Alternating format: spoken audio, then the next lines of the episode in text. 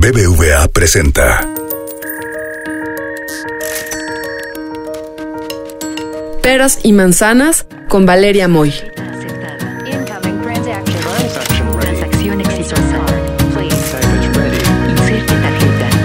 El podcast donde la economía cuenta.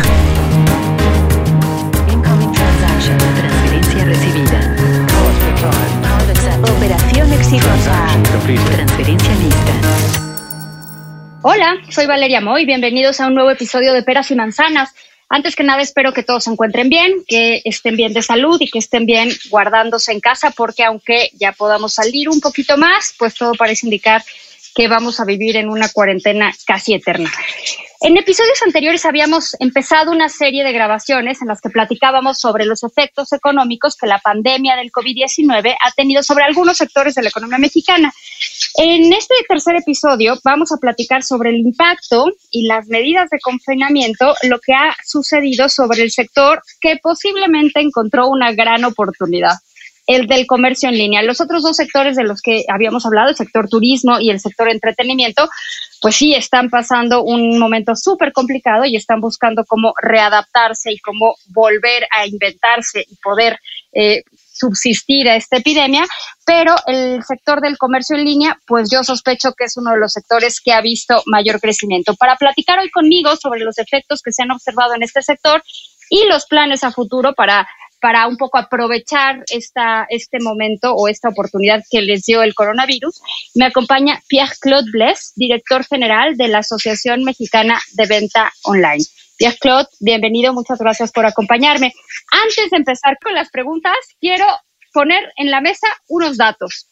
En el 2019, en México se registraron 83 millones de usuarios de Internet, de los cuales el 74% son mayores de edad, más o menos 61.4 millones de personas. 8 de cada 10 usuarios que son mayores de edad han realizado alguna compra en línea y esto estamos hablando de 2019. Quizás en este momento, pues obviamente ya los números cambiaron.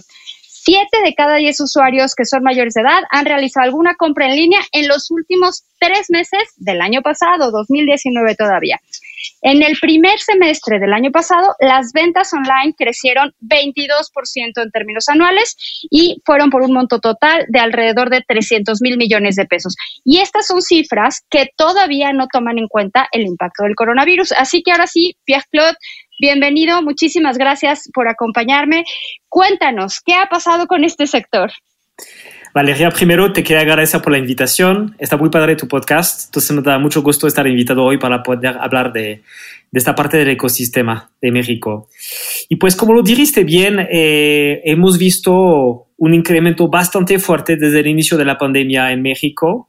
Nos estima un crecimiento arriba del 200% de, de las ventas en línea. Te voy a explicar un poquito más adelante qué ha pasado.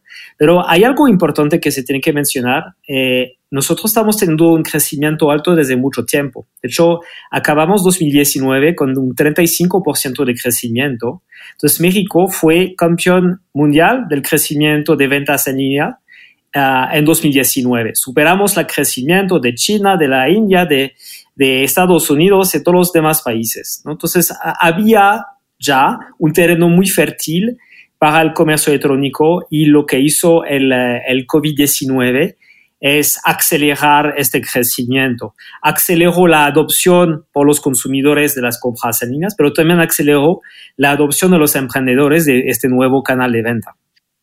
Ese es un punto importante. O sea, ya veníamos de un, de un ritmo de crecimiento importante, aunque quizás, Pierre Claude, y esto te lo pongo nada más así como hipótesis, a lo mejor veníamos de un crecimiento importante porque vamos un poquito retrasados en la parte de comercio electrónico. No lo sé, ¿eh? no, no tengo idea, pero yo sé que en otros países comprar de forma electrónica es algo mucho más común de lo que había sido en México, por lo menos hasta hace unos meses.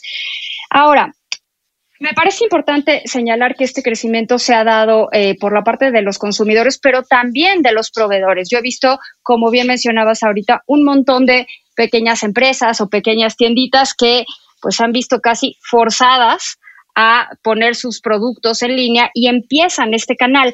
¿Qué sectores han visto mayor crecimiento en esta etapa? Ya tenemos datos, ya tienen ustedes datos, porque evidentemente todavía no tenemos datos públicos así del INEGI o que podamos contrastar, pero a lo mejor tú que estás en este sector, pues tienes mucha más claridad de qué ha pasado en estos últimos meses con algunos sectores en específico. Claro que sí. Mira, primero, si me permites, me gusta poner las cosas en contexto, porque eh, tienes razón, México estaba algo atrasado hablando de ventas en línea. Exacto, me lo imaginaba, o sea, no sé por qué, pero yo veía que en otros lugares la gente era, la adopción era mucho más sencilla y en México hay como cierto temor a que se usen mal tus datos o tu información bancaria y eso quizás es una hipótesis detiene un poco el, o había detenido un poco el avance de este sector. No lo sé, yo lo planteo ahí, tú me, me podrás eh, corregir. Tienes razón, pero en un par de meses o en dos años ha cambiado de forma dramática, en, forma, en el sentido positivo, eh, el comercio electrónico en México. Y básicamente tiene que ver con dos factores. Y luego te platico de tu pregunta acerca de, del COVID y de las categorías. La primera cosa que vimos es que la oferta de servicios, las marcas vendiendo, las empresas vendiendo, eh, en México tenemos un nivel de competencia que tenemos en pocos países. Déjame explicar. Tenemos actores globales como Walmart o como Amazon tenemos actores regionales muy fuertes como Liño, que, que, está, que está ahorita parte de Falabella, que es el retailer más grande de América Latina, a Mercado Libre, obviamente. Luego tenemos actores locales muy fuertes como Coppel, Electra, Palacio de Hielo, Liverpool, para mencionar unos, algunos. Y después tenemos muchas startups bastante exitosas. Eh, además de eso, hay empresas que no tienen presencia física en México, pero que ya están vendiendo. Estoy pensando en empresas de China como Alibaba, por ejemplo, o Shine, o empresas de Estados Unidos como Wish. Hay muy pocos países en el mundo donde hay tantas empresas presentes y, y, muchas de esas empresas ven a México como un territorio donde todavía todo se puede hacer, porque no hay una posición dominante todavía. ¿ok? Entonces, la, la, la, la, oferta ha crecido mucho. ¿Y qué hacen, qué hacen esas empresas? Pues traen directamente las mejores prácticas a México. ¿Qué hacen Walmart, por ejemplo? Pues no quieren que se replique en México lo que sucedió en Estados Unidos. Entonces, todas las mejores prácticas la implementan de una vez en México. Pero a ver, ahí te voy a tener, que, ahí te voy a tener, ¿qué, ¿qué malas prácticas o qué sucedió en Estados Unidos que no queremos que se repita en México? No, más, no malas prácticas, buenas prácticas. Básicamente, en Estados Unidos eh, la, hay una pelea fuerte entre Amazon y Walmart. ¿ok? Entonces, como la, entonces y, Walmart sabe ahorita un poquito más cómo contener al crecimiento de Amazon de una forma, ¿no? Porque Walmart tiene sus tiendas físicas, cosas que Amazon no tiene. Entonces, es nada más un ejemplo, ¿eh? No estoy defendiendo a, nadie, pero lo bueno de lo bueno de venir un poquito más atrasados es que ya sabes lo que va a pasar, ya sabes dónde se van a equivocar las empresas, ya sabes cuáles son las cosas que sí van a funcionar. Es lo bueno de la tecnología, es que tú te puedes saltar pasos en el camino. Y es lo que está pasando con México, porque no tenemos que no olvidar una cosa importante, recordarnos que México es uno de los países en el mundo donde hay mayor penetración de smartphones, por ejemplo. Somos también el país donde hay casi el segundo país del, del OCDE con mayor consumo de Internet por día. Entonces, realmente hay bases muy buenas para el desarrollo del comercio electrónico. No, a ver, espérame. México es el país con mayor consumo de Internet de los países de la OSD. Segundo país del top 15 de la OCDE. Sí, con, un poquito más de seis o siete horas, creo. Sí. ¿Seis o siete horas al día? ¿Esto es pre-pandemia o esto es en pandemia? ya no sé. No, sí. ¿Esto es antes de la pandemia o ahorita en la pandemia? Es antes de la pandemia wow, o sea que esto seguramente con la pandemia se incrementó. Exactamente. Entonces hay un terreno súper fértil para el desarrollo del comercio electrónico. Lo que no teníamos en bueno, tres, cuatro, cinco años atrás era la inversión de todas las empresas para que crezca. Ahora sí la tenemos. Y el segundo aspecto que te mencioné son los consumidores porque básicamente la gente que no tenía eh, confianza, pues poco a poco estuvieron probando las ventas en línea, ¿no? No necesariamente a través de las categorías que te imaginas eh, como de forma eh, espontánea. Al final, comprar algo en Netflix o comprar comida a domicilio son también formas de hacer el primer paso hacia el comercio electrónico. Lo que explica que nada más en un año, en un año, pasamos de una compra semanal eh, de, de- por internet de 7%, 7% de la gente eh, estaban comprando cada semana a 35%, nada más en un año. Y eso fue antes del COVID. Entonces, Wow. hay un cambio dramático importante de los hábitos de, de consumo de los mexicanos. Ya estaba el caso el año pasado. Lo que hizo el COVID es, eh, es fortalecer, amplificar este crecimiento de forma brutal. Ahora, a tu pregunta, las categorías que ganaron. Ujú. Vimos dos etapas. La primera etapa, vamos a decir, el mes de, el mes de marzo, eh, marzo-abril, la gente principalmente se, se ha enfocado en las compras de bienes básicos, ¿no? De la, la despensa, lo, el gel antibacterial, eh, la- la- las mascarillas, ¿no? Eh, los cubrebocas, etcétera, ¿no? Por el tema del, del miedo. Y poco a poco hemos visto otras categorías crecer. Estoy hablando de muebles, de decoración, de juegos, de videojuegos, hasta de moda también, porque bueno, tú estás en tu casa, quizás eh, eh, no vas a comprarte un, un traje, pero sí quizás vas a necesitar eh, pi- pijamas, ¿no? O, Sí. o- o ropas de Sí, interior. otras calcetines cosas. o cosas así que, que sabes, que no necesariamente te tienes que probar, pero que ya sabes más o menos el estándar y entonces incurres en una práctica que no necesariamente incurrirías si no hubiera COVID, ¿no? Si, pudiéramos salir. Exactamente. Entonces, como conclusión, vimos tres consecuencias importantes con el COVID. Primero, la gente que le tenía miedo, que cada día son menos, ha, ha empezado a comprar por primera vez. ¿no? Nosotros estimamos hoy que 8 de cada 10 mexicanos sí ya tiene confianza en la compra en línea. Entonces, hay menos gente que no compra en línea. Segundo factor, la gente está comprando más categorías que en el pasado. En lugar de comprar solamente los clásicos de moda y electrónica, que son siempre las categorías que se venden más, pues hay muchas otras categorías que se probaron durante la pandemia. Y el tercer factor es la frecuencia de compra. ¿no? Y el mejor ejemplo es el, el peso que ha ganado el supermercado a domicilio, donde básicamente una vez que necesitas hacer tus compras de super, pues lo tienes que hacer por lo menos una vez por semana. ¿no? Entonces, como son las tres grandes consecuencias del COVID, eh, hablando del comercio electrónico. Ahora, ¿qué retos enfrenta el, comercio electrónico en México? Porque ya mencionábamos hace unos minutos que antes del COVID ya estaba creciendo, pero ¿por qué no había crecido al ritmo que se había adoptado esta práctica en otras economías? Tiene que ver con, no lo sé, ¿eh? te, lo, te lo planteo, tiene que ver con poca confianza de los consumidores o con un placer o con un deseo de ir a las tiendas o porque nos da miedo que nos hackeen nuestros datos bancarios. ¿Qué nos frenaba como consumidores mexicanos a incursionar más en el comercio en línea de lo que lo hacían otros países? De acuerdo. Mira, había barreras eh, como más eh, de percepción ¿ok? Uh -huh. Y hay barreras más estructurales. Las barreras de percepción es justamente lo que mencionaste de la, de, de la falta de confianza. ¿ok? También que se puede, eh, lo que se puede mencionar es la falta de conocimiento de este canal. Mucha gente no sabía lo que se puede comprar. Nosotros hicimos estudios con gente que no compraba y muchos pensaban, por ejemplo, que solo puedes pagar con tarjeta de crédito o débito, cuando en realidad puedes usar los mismos métodos de pago que eh, en las tiendas físicas. ¿okay? Muchos también no sabían que, bueno, el catálogo a lo cual puedes tener acceso en línea es por mucho más grande que lo que puedes encontrar en la, en la tienda en la cual vas normalmente, porque tienes todo el catálogo del almacén básicamente disponible y más a veces. Entonces hubo durante mucho tiempo en México una falta de conocimiento de este canal que de, ha detenido el crecimiento. Pero lo que te expliqué de la, el crecimiento del número de empresas vendiendo en línea, educando a la gente, ha cambiado de forma muy importante la percepción de la gente. Ya no estamos en esta etapa donde lo que nos detiene es la falta de confianza, ¿ok? Estamos en una etapa de alto crecimiento donde lo que nos detiene son barreras estructurales. Aquí me refiero a principalmente tres cosas. La primera cosa es lo que llamamos la inclusión financiera, ¿ok? En México, 95% de la gente prefiere pagar en cash. 95% de la gente prefiere pagar en efectivo. Es un número impresionante. O sea, es, es, impresionante porque lo que suena es que, porque la penetración financiera no es tan baja. Entonces, este dato que estás dándonos, lo que quiere decir es que aunque haya gente que tiene una cuenta bancaria o un producto bancario, prefiere no usar ese producto y pagar con efectivo.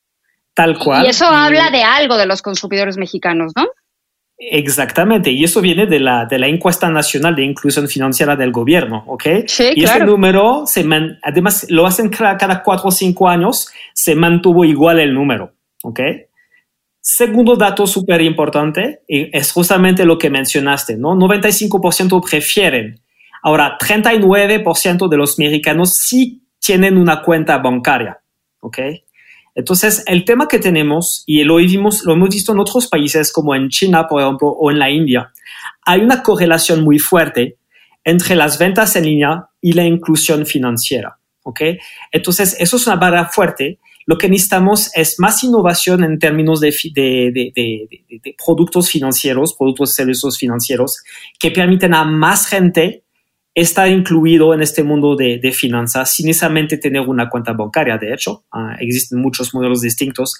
Eso es la barrera más importante el día de hoy. ¿Y los bancos están listos para el reto? O sea, los, los bancos sí. Yo, o sea, yo creo que uno de los principales temores cuando la gente compra en línea, o sea, por uno, eh, un, un- un lado es que no te guste o que el producto no sea lo que tú pensabas o lo que tú estabas buscando y entonces es el mecanismo de devolución, ¿no? Si, si tú ves o piensas que el mecanismo de devolución del producto es muy complicado, pues te detienes un poco un freno. Pero otro de los temas o de los temores que tenemos, por lo menos las personas de mi generación, es que hagan mal uso de tus datos bancarios o de tu información bancaria. Y en ese sentido, pues sí se necesita que el banco o la institución financiera de que se trate esté eh, al ritmo, esté al tanto y pueda darte respuestas rápido. ¿Cómo están funcionando los bancos o estas instituciones financieras en este respecto? ¿Han estado a la par del deseo de los consumidores de comprar en línea o va más rápido los consumidores en esta ocasión que los bancos?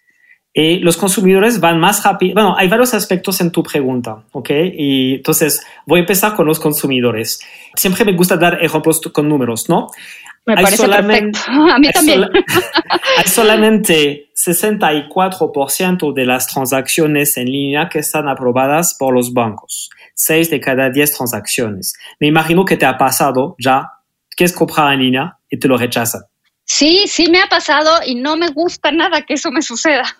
Bien, entonces por eso digo que los consumidores van a inversión más alta que los bancos, porque es una, si, la, la- si la transacción no pasa, yo creo que obviamente no tienes, no, no eres una persona peligrosa o no estás cometiendo fraudes tú, yo espero que, que no, pero obviamente si te rechazan porque piensan que tú estás haciendo una, una operación eh, fraudulenta, lo que no es el caso, ¿ok?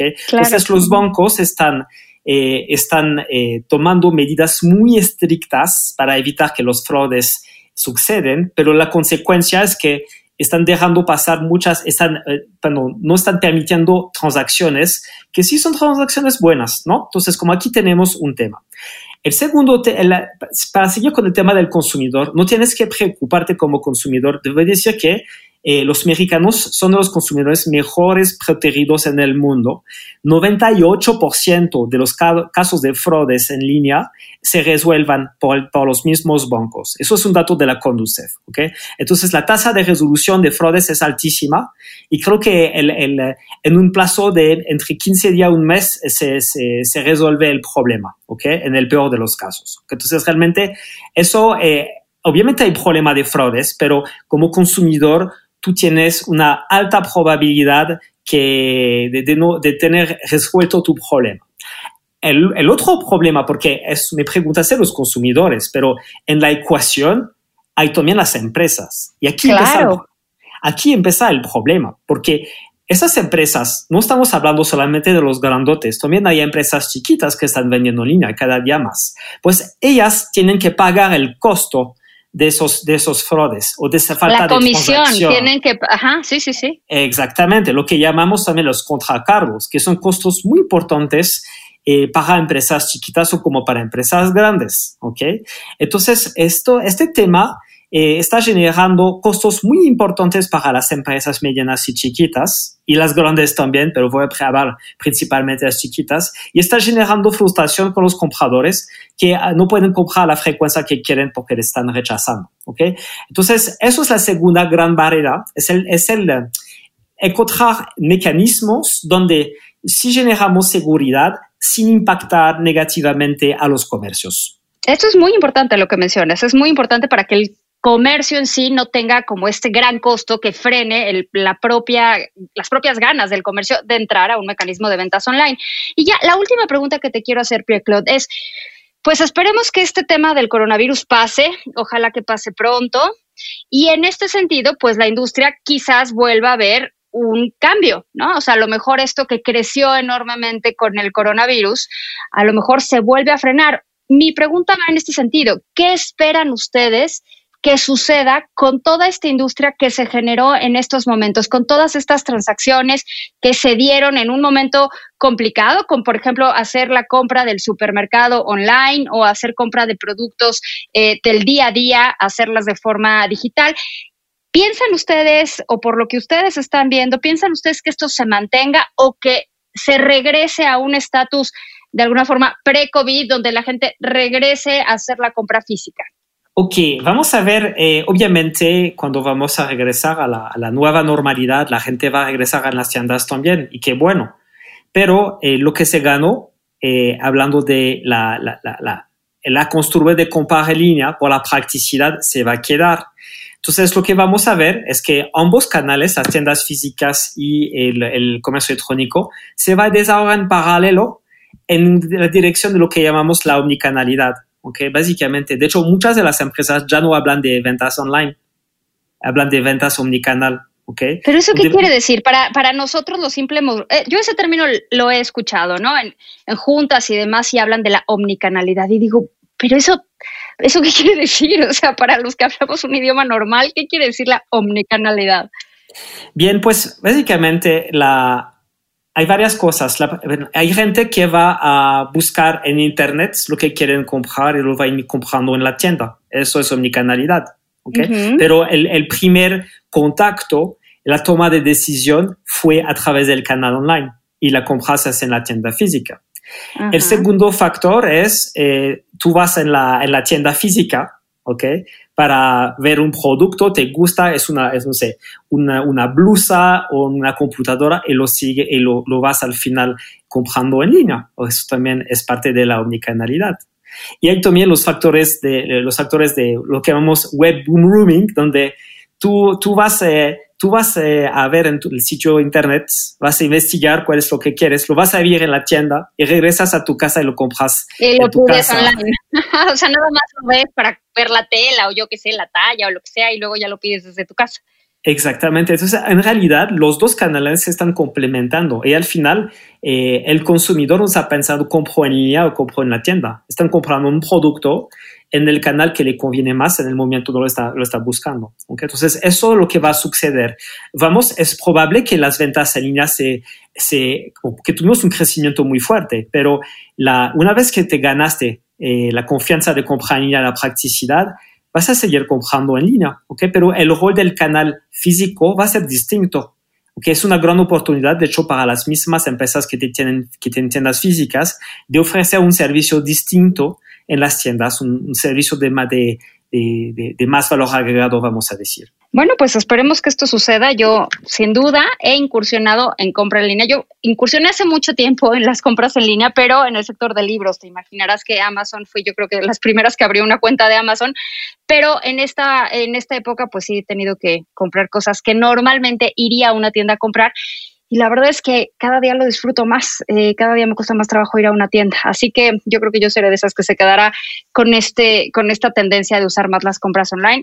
Pues muchísimas gracias, Pierre Claude, fue muy interesante platicar contigo y me da gusto que dentro de toda esta crisis y dentro de todo este tema económico que nos ha traído el nuevo coronavirus, pues haya un sector que incluye muchísimos sectores, desde luego, que esté creciendo y que esté creciendo a tasas interesantes. Muchísimas gracias, Pierre Claude. Pues hasta la próxima. Muchas gracias. Gracias, hasta luego. Hasta luego. BBVA presentó.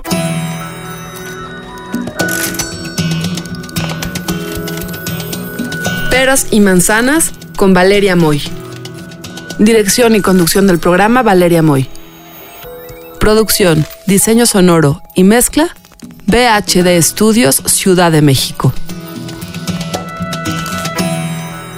Peras y manzanas pueden encontrarlo en Google Play, iTunes, nuestra aplicación así como suena, en la página así como suena.mx y en Spotify.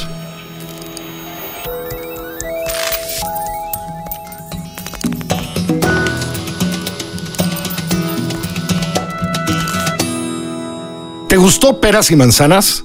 Escucha todos nuestros demás podcasts.